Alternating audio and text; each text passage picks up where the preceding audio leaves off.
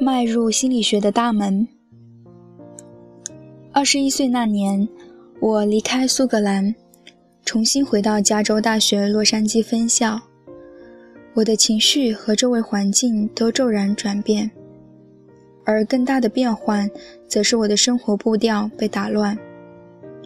我努力尝试回归自己原来的世界和生活规则，但根本无法做到。在过去的一年当中，我完全不必每周打工二十到三十个小时来养活自己。可是现在，我陷入工作、课程、社交活动以及纷乱情绪的纠缠和困扰之中。我的职业生涯计划也发生了转变。随着时间推移，我越来越清晰地看到自己起伏不定的情绪和躁动不安的行为。根本无法支撑自己在医学院的学习生活，特别是在医学院的前两年，要求在课堂上一坐就是好几个小时，我根本无法静坐不动，反而是按照自己的方式自习效果最好。我酷爱研究和写作，一想到自己要被苛刻严格的医学院课程安排，牢牢套住。就越来越感到矛盾不安。更重要的是，我在圣安德鲁斯那一年的学习中，读到了美国哲学家威廉·詹姆斯的伟大著作《宗教体验之种种》，这让我产生了研究心理学的想法，特别是研究个体在气质和情绪能力，诸如心境和强烈知觉方面的差异性。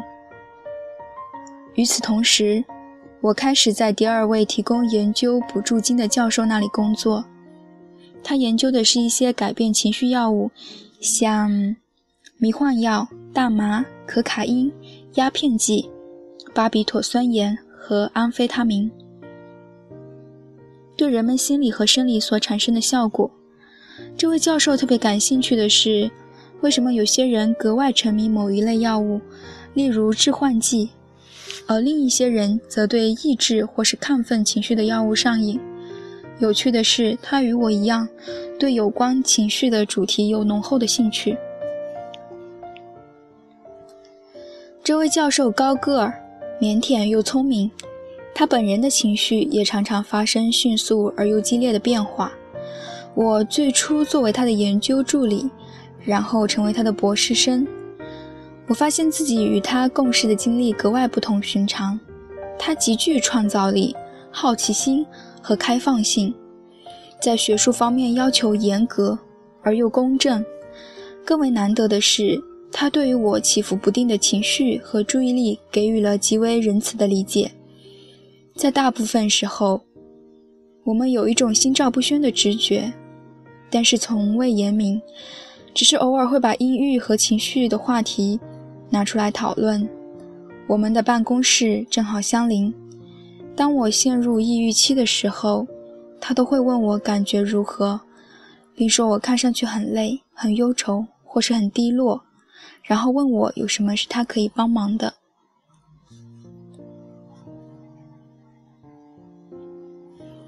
在某一天的讨论当中，我们突然发现，原来彼此都曾经对自己的情绪进行打分评定。试图以此来发现情绪变化的原因和规律。他所使用的是十点主观评定量表，从很糟到很好；我使用的则是从负三到正三的七点量表。负三代表动弹不得，完全绝望；而正三则代表兴高采烈，活力充沛。虽然我们一次又一次地谈到使用抗抑郁药物的可能性，但是却严严重怀疑这些药物的效果，也担心它们所带来的副作用。而且，就像很多抑郁症患者一样，我们也认为自己的抑郁症状远比实际情况更为复杂和顽固。抗抑郁药物也许适用于精神病人，适用于弱者。而我们绝不在这个范畴之内。这种态度让我们付出了惨痛的代价，我们的教养和骄傲反而成了禁锢自己的牢笼。尽管我的情绪起伏不定，一段令人眼花缭乱、迷醉其中的兴奋期之后，随之而来的是抑郁低潮。